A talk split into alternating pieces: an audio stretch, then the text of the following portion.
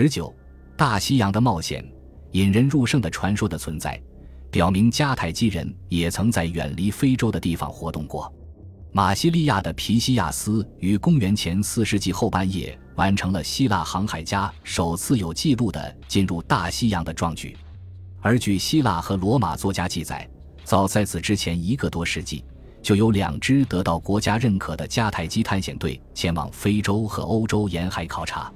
对大西洋一无所知的古代人往往认为，它是一条环绕整个地球的巨大河流的支系。在第一支迦太基大西洋探险队中，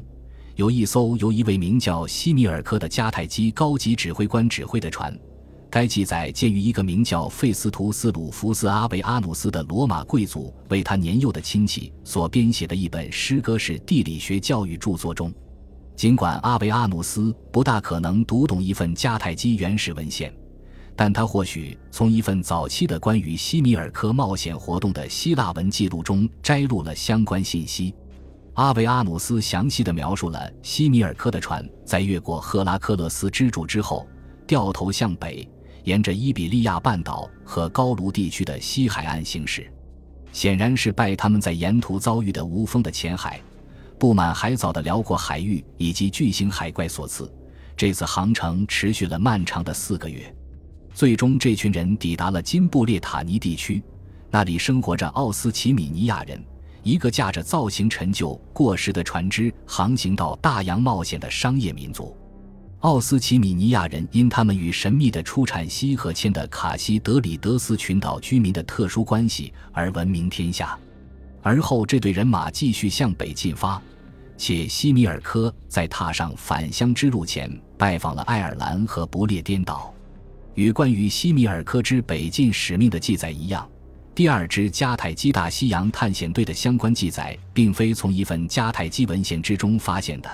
而是记载于汉诺的一本名叫《佩里普拉斯》的一名希腊文著作中。这部作品的年代最近可追溯到公元前五世纪，据说是一份陈列于迦太基城城内巴尔阿蒙神庙中的某铭文的可靠抄本。这次探险活动的规模更大。一支由一批六十五列桨船与三万名男女组成的小型舰队，载着食物和其他装备，在一位名叫汉诺的人的指挥下，从迦太基扬帆起航，向西进入大西洋。起初，舰队沿着金摩洛哥和毛里塔尼亚海岸航行，沿途建立了一连串的新定居点。而后，他们继续向南，沿着海岸线进发，并穿过了一条被认为是塞内加尔河的大河。在这里，他们不时遭到土著人的抵抗，这些人朝他们投掷石块，以阻止他们登陆。最后，《航海记》的作者叙述道，在从迦太基起航十二天后，迦太基人在紧挨着一连串为芬芳艳丽树林所覆盖的大型山脉，很可能是位于几内亚比绍的富塔贾龙高原下了锚。数日后，他们在被称为尼日尔河三角洲的地方扎营。每当黑漆漆的夜幕为萤火点亮，寂静为四周黑压压的丛林中响起的音乐声、击鼓声以及尖锐的呼啸声打破时，这些人就会变得异常恐惧。在亲眼看见巨大的火焰洪流径直流入海洋的奇妙景观后，这支探险队最终前往一座拔地倚天的、被称为“天神”的双轮战车的山峰，在那里，他们再一次目睹了火山活动，火焰飞腾而起。仿佛直窜入星空一般，而后，在可能位于加蓬的森林中，他们遇见了大量被描述为全身长毛的原始人的生物。迦太基人未能捕获到任何一头雄性生物的样本，因为他们拥有爬树和凶猛自卫的能力。然而，他们还是设法捉到了三头雌性生物。由于他们的激烈反抗，迦太基人不得不将他们打死。日后的一份罗马文献宣称，他们剥去了这些生物的皮，将它们放在迦太基的塔尼特神庙里展览，直到该城被毁灭。此后，汉诺因缺乏补给被迫返航，但并无关于归途的记录存在。航海记于此处突兀地收尾了。尽管历史真实性完全无法保证。但这类航海活动与这一时期迦太基人在贸易和殖民活动方面声誉的急剧上升极为契合。尽管记载中的出海人数无疑有所夸大，但相关记录明确了这样一个事实：在今摩洛哥西部的沿海地区建立商业中心和手工作坊。这一地区的海洋生物极为丰富，因而是个设立生产紫色染料、咸鱼和鱼露的作坊的好地方，是航海活动的重要组成部分。至于金属矿石，有来自毛里塔尼亚的铜和冈比亚与几内亚比绍的黄金，以及尼日利亚北部包齐地区大量唾手可得的锡。长期以来，学术界关于迦太基人进入大西洋探险、贸易的那些记载的争论一直很热烈。法国学者让·加里布耶尔德麦赫里亚克和让·梅亚拉特甚至认为。这类航海活动是马格尼德家族为控制大西洋贸易而进行的一次联合行动的一部分。为了证明这一点，他们重建了一个经过周密规划的流转体系。这一体系是这样运作的：利用体积较小且更易于操作的船只，在大西洋北岸装载锡、铅、琥珀、亚麻布织品、毛皮和铜；在大西洋南岸装载黄金、锡、象牙、毛皮。碧玉、树枝、橡胶、紫色服装和鱼制品，而后这些货物在加迪斯被转移到大型商船上，再由这些商船运回迦太基。此外，他们认为西米尔科的探险活动是巩固迦太基人自己在高卢的商贸网络的一次尝试。该尝试计划通过与奥斯奇米尼亚人合作，将西游海路从高卢和不列颠群岛运出。从而击败希腊殖民地马西利亚。然而，这些观点遭到了其他专家的强烈反对。维克托·贝罗吉梅内斯最近指出，古希腊的地理学著作中缺乏与这些特定地区有关的地理学方面的精确信息，而考古学证据中关于迦太基人在大西洋北部和非洲海岸贸易活动的部分也完全是一片空白。其他人则对这些记载的真实性提出严重质疑，认为他们充斥着通常与希腊空想文学有关的修辞手法和陈词滥调。然而，尽管杰汉德桑热已准确指出，《航海记》在没有将其大纲当作毫无意义的废话的情况下，就无法剥去它的希腊外衣，但该书采用的典型希腊式记叙手法，并不一定会影响那些真实事件的基本情况。看似有事实依据的关于非洲地形、动物群、植物群的描写，是无法仅用希腊人那丰富想象力的产物这一解释搪塞过去的。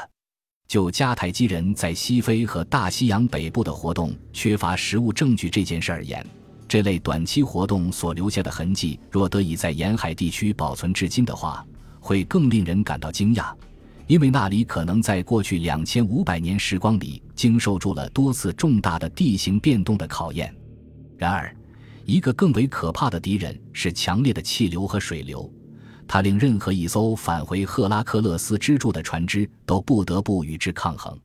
然而，虽然把船划到加纳利群岛要花很长时间，但它也并非一件不可能完成的壮举。另外，仍有些许迹象表明。尽管并不具备决定性意义，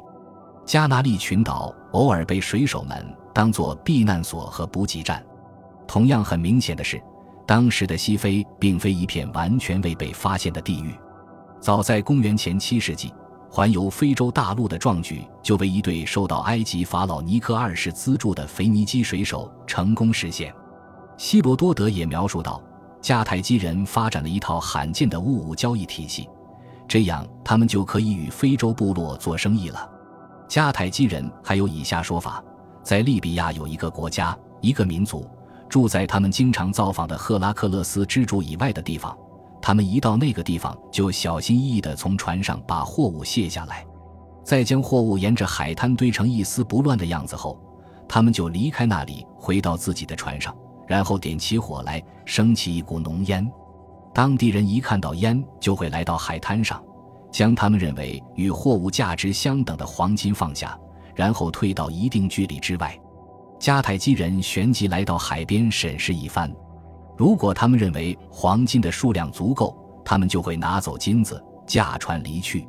但如果他们觉得金子的数量不足，他们就会再度回到船上，耐心等着。而后交易的另一方就靠近海滩。放下更多的金子，直到迦太基人满意为止。双方公平相待，迦太基人自己在黄金与他们的货物价值相等之前是不会去碰他们的，而当地人在黄金被拿走之前也一定不会搬走那些货物。日后，另一位希腊旅行作家，冒名顶替的塞拉克斯，其真实姓名不详，描述了商人们是如何来到色尼岛的。岛上有个地方，在汉诺的探险事迹中被提到过。他们会用独木舟把商品从那个地方带到大陆上，带到土著人埃塞俄比亚人那里去。这些人被描述为一群非常高大、英俊、留着胡子、长头发和纹身的人。他们居住在一座巨大的城市里，在那里，土著人被他们当中个子最高的人统治着。他们的饮食包括肉、奶，他们也喝酒。在作战时，他们的军队由骑兵。制毛兵和所用箭头经火烧硬化处理的弓箭手组成，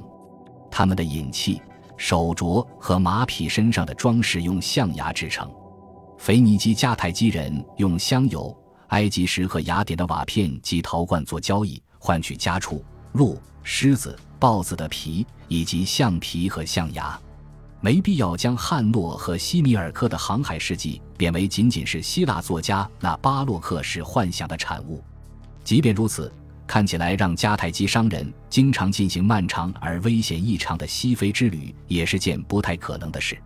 一个看似更为合理的设想是，汉诺冒险活动的第一阶段是这次航海事业的主要目标。与之相反的是，航程的后一阶段，一旦这支小型舰队越过了色尼岛，就完全是一段探索与发现之旅了。确实。那些位于摩洛哥大西洋海岸的新迦太基定居点是数量巨大的咸鱼的来源地，在这些特定地区，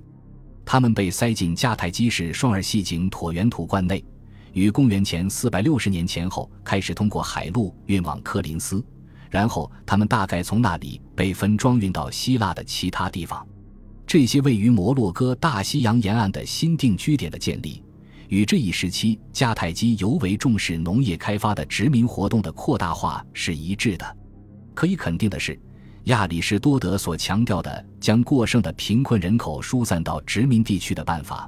与迦太基统治集团用以消除潜在的政治动荡的既定政策如出一辙。本集播放完毕，感谢您的收听，喜欢请订阅加关注，主页有更多精彩内容。